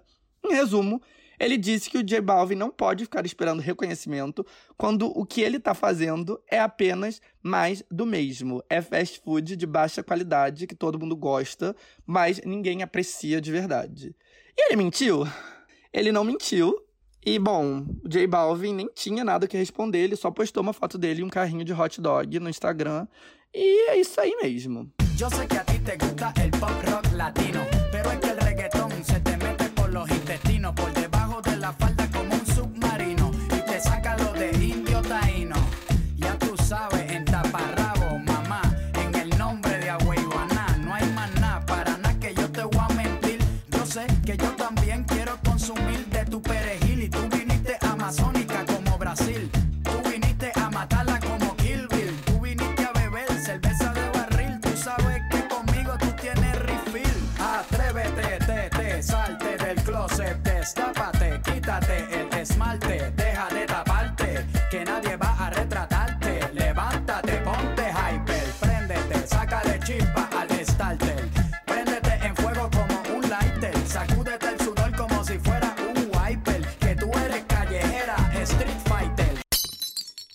Tá, gente, então vamos logo pra história que dá título a esse episódio. Como vocês sabem, eu tô em Nova York, morando com minha amiga bem-sucedida, que vive aqui. Amiga bem-sucedida, esse é o nome oficial dela, não sei se já notaram, mas é tipo... Amiga bem-sucedida, TM, marca registrada. E se você é uma pessoa bem-sucedida da área criativa de Nova York, tem vários rituais que você tem que fazer parte. E o primeiro deles é ser sócio da Soho House. A Soho House é meio que um restaurante bar que só sócios e seus convidados podem entrar. Em geral, em pontos muito badalados da cidade. Aqui em Nova York tem, obviamente, um no Soho, ou no Meatpacking District, um em Tribeca e um no Brooklyn. Alguns têm piscina, academia e oferecem eventos especiais. E na real, o Soho House começou em Londres, no Soho londrino, mas já faz mais de uma década, eu acho, que tá difundido aqui em Nova York. E assim, se você é um profissional bem-sucedido do ramo criativo, ser sócio do Soho House é assim, um must. Obviamente, eu não sou sócio do Soho House, porque eu não sou um profissional bem-sucedido do ramo criativo. Mas eu sou um extenso conhecedor dele, porque toda vez que eu viajo com minha amiga, ela me leva em absolutamente todos. Então eu já fui em todos os Soho Houses que existem em Londres, do gigantesco com seis andares em White City, ao com cara de vintage, papel de parede em Mayfair. Eu já fui no de Barcelona, mega ultra lotado, com uma piscina. Eu tenho até o meu Soho House favorito, que é o do Dumbo, o Dumbo House, que é aqui no Brooklyn, que tem uma vista incrível, pra Brooklyn Bridge. Mas assim, eu sou um mero voyeur do Soho House. Eu acho a comida gostosa, mas eu tô plenamente ciente que eu não preencho o requisito para ser sócio, e isso não me causa nenhuma insegurança. Eu acho muito mais divertido observar e aproveitar as coisas como um outsider, notando todas as peculiaridades daquilo, que como um insider que acha que o Soul House é o mundo real. Mas bem, o Soul House é um fenômeno aqui em Nova York e entre creative professionals em geral. E tentar fazer essa mescla de um serviço que mistura gente cool anônima com celebridades em um espaço descolado, mas sem muita ostentação, onde todo mundo pode fingir que não se sente superior, mas no fundo se sente sim, é uma business idea que pode trazer muito, muito dinheiro, né? A Soul House vale bilhões. Então não demorou muito para alguém aplicar essa ideia exclusiva para um dating app. Um Tinder que, na verdade, é só para sócios. Um Tinder que é, na verdade, uma Soho House. E assim nasceu o Raya, lá em 2015. O Raya tá ligado ao seu Instagram, mostra um slideshow de fotos suas que você seleciona ao som de uma música que você escolheu. E você swipe left ou right, tal como o Tinder. Para entrar, você precisa ser aprovado. Tem um comitê que te julga. Eles olham seu Instagram e sua profissão para ver se você é worth it. Tal como a Soul House, muita ostentação e demonstração de riqueza é algo que eles não curtem, e eles priorizam gente famosa e gente bem-sucedida no ramo criativo. E tem histórias que, sei lá, é fácil ser rejeitada. A Demi Lovato já falou que ela foi rejeitada, coitada. Mas bom, eu não estou no Raya, não estou não, não estive no Raya no passado, até porque eu namorei durante quase toda a existência desse aplicativo e também porque eu não sou um profissional criativo bem-sucedido. Mas eu fui ver ele pela primeira vez lá em 2019, quando eu viajei com minha amiga bem-sucedida, marca registrada, para Inglaterra. E ela tinha acabado de baixar, de ser aprovada, e ia baixar o aplicativo. E uma das melhores amigas dela estava namorando um famoso comediante que ela conheceu pelo app. E claro, entre a galera cool de Nova York, ter o Raya era um must. Bom, desde então muita coisa aconteceu. Inclusive eu fiquei solteiro pela primeira vez em muitos anos. E eu vim para Nova York pela primeira vez em muitos anos e pensei, sei lá, né? Acho que Aqui, meio que tem que ter raio. Será que eu deveria entrar? Eu coloquei o meu perfil com os seus, sei lá, 200 seguidores e 8 fotos tiradas ao longo de 10 anos. Falei que eu era publicitário, que é o que eu realmente sou. E torci para ser aprovado, porque, né, ninguém gosta de rejeição. Aí eu pensei, bom, pelo menos cada uma dessas oito fotos foi tirada em algum lugar do mundo que transmite, né, passa a impressão de que eu sou uma pessoa solar, cosmopolita, curtindo a vida. A realidade é que eu tô, nesse exato momento, numa posição que com certeza vai foder minhas costas, gravando meu podcast amador pro meu público de nicho, suando dentro de um armário, porque é o único lugar da casa que a acústica é decente. E não, não é um walk-in closet, é um armário lotado, onde eu tenho que me digladiar com dezenas de casacos e bolas. Tem muitas bolas dentro desse armário por algum motivo.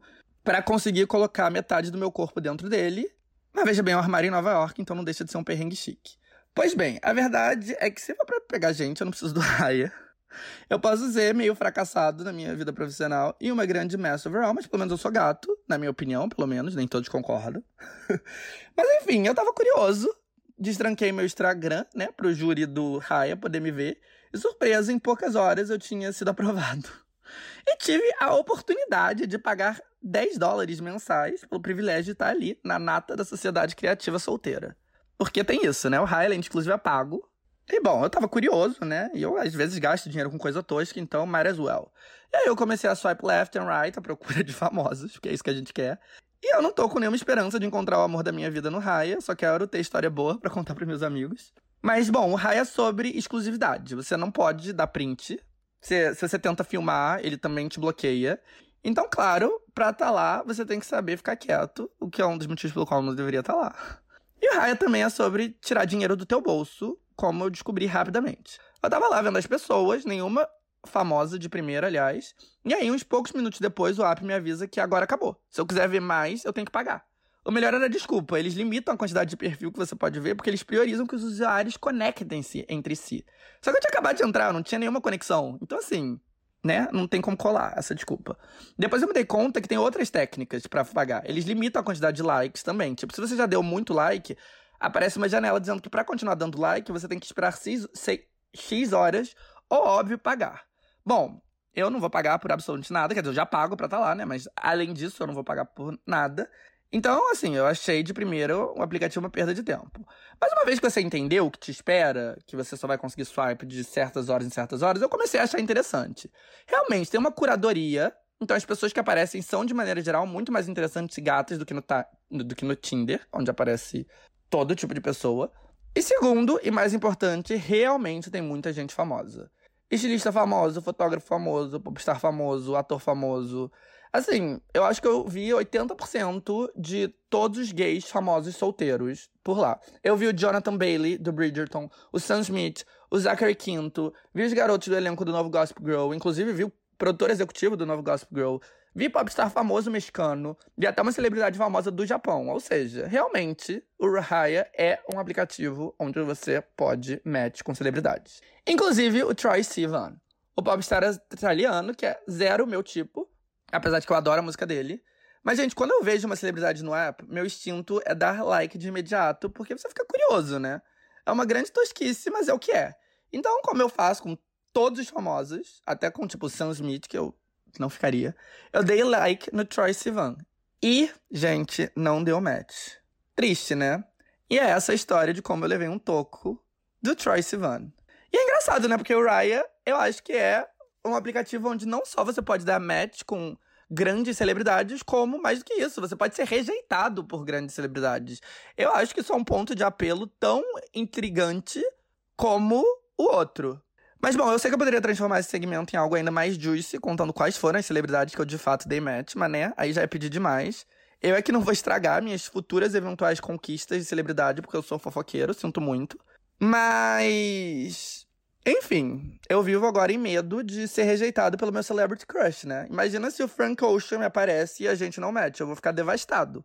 Mas a coisa interessante que eu posso contar para vocês sobre o meu breve encontro virtual com o Troy é que, como eu disse, todo mundo tem uma música pro perfil, né? E isso é toda uma pressão, porque você tem que escolher uma música que mostre que você é cool, que você tem bom gosto, que ainda te represente como pessoa. E eu participei de todo esse momento engraçado de escolher música com minha amiga, faz uns anos, lá na Inglaterra, quando ela tava setting up o profile dela. E ela queria uma bossa nova sexy, um MPB, algo que mostrava sofisticação, mistério, brasilidade. E realmente, né? Nada mais safe choice do que isso. Quando chegou a minha vez de escolher, eu tava perdido. Porque uma música brasileira sofisticada não ia funcionar para mim, porque eu não sou sofisticado, gente, não é minha vibe. Um funk ia ser too much. Eu pensei em dar uma de Anitta e apelar pra uma latinidade genérica, engana gringo, e colocar tipo um reggaeton. Mas daí achei que o estilo que mais me representa no sentido de eu gostar, mas também passar uma sofisticação subdued, seria um R&B ou algo assim. Em retrospecto, uma boa seria algo tipo Golden, da Jill Scott, mas naquele momento eu só consegui pensar no mais óbvio, que é claro, Frank Ocean. Eu amo Frank Ocean, mas todo mundo também ama Frank Ocean, então assim, ótimo. Ninguém vai olhar a minha escolha e pensar, ugh, Frank Ocean.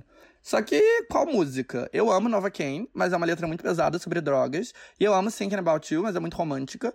E eu gosto de Lost, mas não queria essa. E aí, sem paciência, eu optei por Swing Good, que eu também gosto, e a letra não diz nada tão direto. Mas assim, eu não tava satisfeito, porque apesar de eu amar Frank Ocean, primeiro que é uma escolha muito clichê, segundo que o dia que eu finalmente encontrar o Frank Ocean na Raya, eu não sei como ele vai reagir a alguém ter a música dele. O que, aliás, é muito comum, né? Várias pessoas têm uma música do Frank Ocean, porque, como eu disse, é uma safe choice. Mas, será que ele vai me rejeitar? Com base nisso? Eu não quero arriscar, sabe?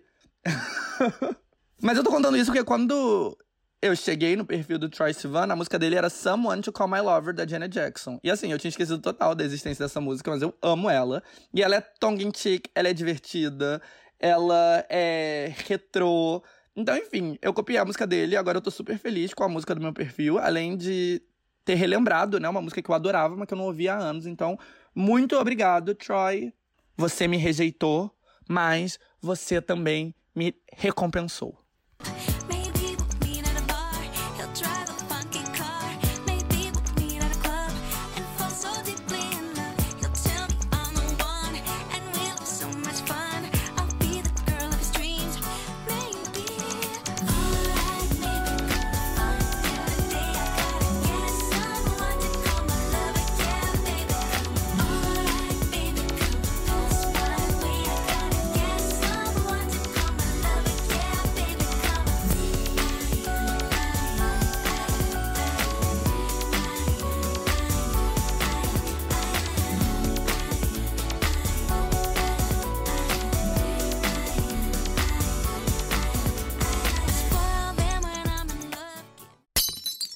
Chegamos aos minutos finais do Tá Causando episódio 19.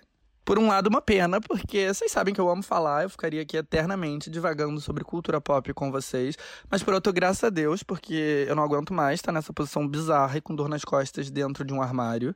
Eu sei que o mundo tá meio imprevisível, mas dentre os meus planos de 2021 não estava voltar para dentro de um armário. Mas bom, a gente chega no fim, vocês sabem o que significa. Significa opinião de merda e positivity. E bom, a minha opinião de merda é algo que eu acho que eu já falei aqui. Eu tenho quase certeza que sim. Mas é sempre bom, né, reenfatizar. Que é, vocês precisam superar a astrologia. Gente, eu não sou uma pessoa que despreza a astrologia. Eu acho que tem várias coisas interessantes. Eu sou leonino, eu me identifico com o meu signo em vários aspectos. Mas, gente, vocês estão doentes. Vocês, assim, eu digo, millennials em geral. Se você não se identifica especificamente, não precisa ficar ofendido. Mas, assim, eu sei que muitos. Não sei se vão se identificar, mas deveriam. Porque, assim, hoje em dia, tudo é justificado pelo signo. As pessoas criam as visões mais detalhadas sobre pessoas que elas nem conhecem, baseado no signo. Gente, não é saudável fazer o mapa de uma pessoa só porque você vai jantar com ela, sabe? Tipo, superem. É ridículo. Sério. E assim, eu sei que falar isso para millennials é tipo virar pro, sei lá, pros avós e dizer: Deus não existe. A Bíblia é uma, um livro de ficção, sabe? Tipo, vai causar muito choque em muita gente. Por isso que é uma opinião de merda. Porque a opinião em si não é de merda. A opinião é bem razoável. A minha opinião em relação à astrologia. Mas vai acabar sendo considerado como de merda. Porque vai contra, né? A crença maior da minha geração, que é a astrologia. Que literalmente, né? Substituiu a religião como a resposta para tudo. Enfim, eu vou ser old school e vou rezar por vocês é para vocês superarem um pouco a sua doença. E vamos para o Positivity. E, gente, o Positivity dessa semana é. Aqui na Nova eu tenho TV, né? Quando eu morava em Portugal não tinha TV, gente. Então, isso era um dos motivos pelo qual eu não assistia nada. Sabe? Porque eu gosto de assistir as coisas na TV, né? Não gosto de ficar no, na telinha do computador vendo as coisas do meu laptop. E assim, eu gosto de fazer coisas enquanto eu estou assistindo é, séries na Netflix e tal. Quando você tá vendo coisa no, laptop, isso meio que te impede de estar tá fazendo outras coisas ao mesmo tempo no seu laptop. Mas bom, todo esse blá blá blá pra dizer que aqui eu tenho TV. Então eu tenho assistido várias coisas no streaming. É, atualmente eu tô assistindo Rex, que eu comecei a assistir já faz um tempo, mas agora eu tô continuando na HBO Max, que é bem legal. Eu tô assistindo Aquafina is Nora from Queens, a série cômica da Aquafina, que pelo menos aqui tá na HBO Max também. Eu vou começar Squid Game essa semana, esse final de semana. E eu assisti White Lotus da HBO Max. Eu já falei sobre White Lotus aqui, é uma série da HBO que foi muito elogiada. Vários amigos meus gostaram muito e que eu tava curioso para ver, e eu finalmente resolvi abraçar a oportunidade. Acho que são só seis episódios. Não lembro quantos episódios são, mas são poucos. E é sobre, enfim, um grupo de hóspedes num hotel de mega luxo no Havaí. E assim, não é uma série é uma série dinâmica, mas eu acho que não é uma série para todo mundo. De início, a resposta entre meus amigos foi toda 100% positiva, mas desde então eu já falei com várias pessoas que não gostaram, meu pai, inclusive, não gostou muito. Mas eu achei muito legal, eu achei um roteiro muito bom. E eu acho que é um bom retrato da onde nós estamos como sociedade em vários aspectos. Então é isso, vai ser o meu positivo dessa semana. Eu recomendo. É, eu gostei bastante. Eu gostei mais do que as outras séries da HBO que eu vi recentemente. Se vocês notarem, o Mare of Easttown, eu sei que é uma série boa, e é uma série que eu falei aqui, mas ela não foi pro Positivity, porque ela não foi uma série que eu gostei tanto. Mas essa foi sim, então essa é a minha recomendação da semana. E, gente, eu tenho outra Positivity, outra recomendação. É. Gente, eu não gosto de música fofinha, tá? Tipo, eu não gosto. É. Eu, pelo menos eu acho que eu não gosto. Então, tipo, sei lá, sabe? Tipo, muito, muita música indie, mas não é para mim.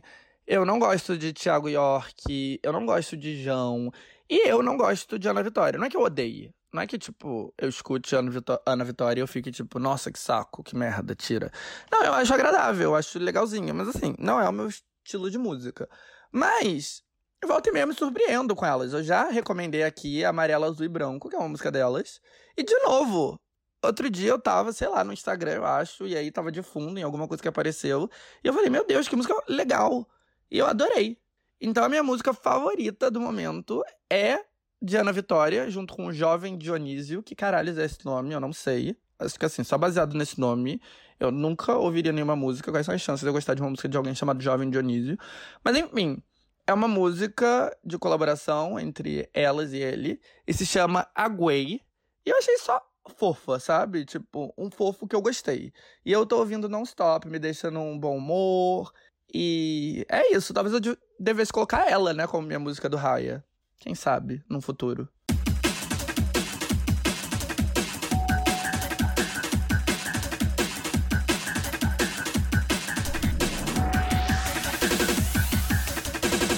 Bom, gente, isso é tudo por hoje. Espero voltar ou semana que vem ou daqui a duas semanas, mas eu acho que semana que vem. E muito, muito, muito obrigado para quem ouviu até o fim. Muito obrigado para quem ainda não desistiu do Tá Causando, apesar da frequência meio louca. Porque é isso, né? Eu tô viajando, gente. Eu não tô em casa. E eu continuarei não em casa pelas próximas semanas, porque no momento eu não tenho casa. Eu sou apenas um viajante do mundo. Mas bom, enfim, eu espero que vocês tenham gostado, espero que vocês tenham achado interessante, espero que vocês é, não tenham se incomodado muito com minha voz rouca. E é isso. Eu amo vocês. Estou sempre aqui, aberta a feedbacks e a qualquer coisa que vocês queiram falar. E nos vemos muito em breve. Muitos beijos e fiquem aí com a minha música favorita do momento, da Ana Vitória. Aguei quando te vi chegar. Pensei, meu Deus, que beijo bom deve ter. Às vezes me divirto sozinha. Às vezes me divirto pensando em você. Eu provo do gosto que é meu e é bom. Ouço minha voz no meu ouvido. Imagino o som de nós dois juntos. Não acredito que não real. Que é só pensamento, mas parece tão real. Eu acho que você cabe na minha boca. Eu acho que você cabe na minha boca. Eu acho que você cabe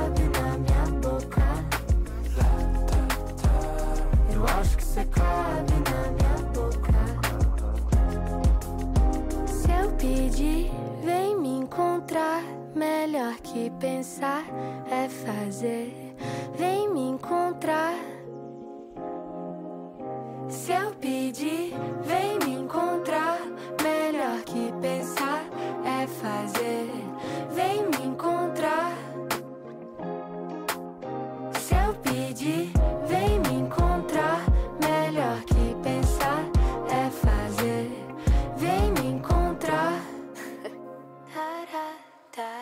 Acho que você cabe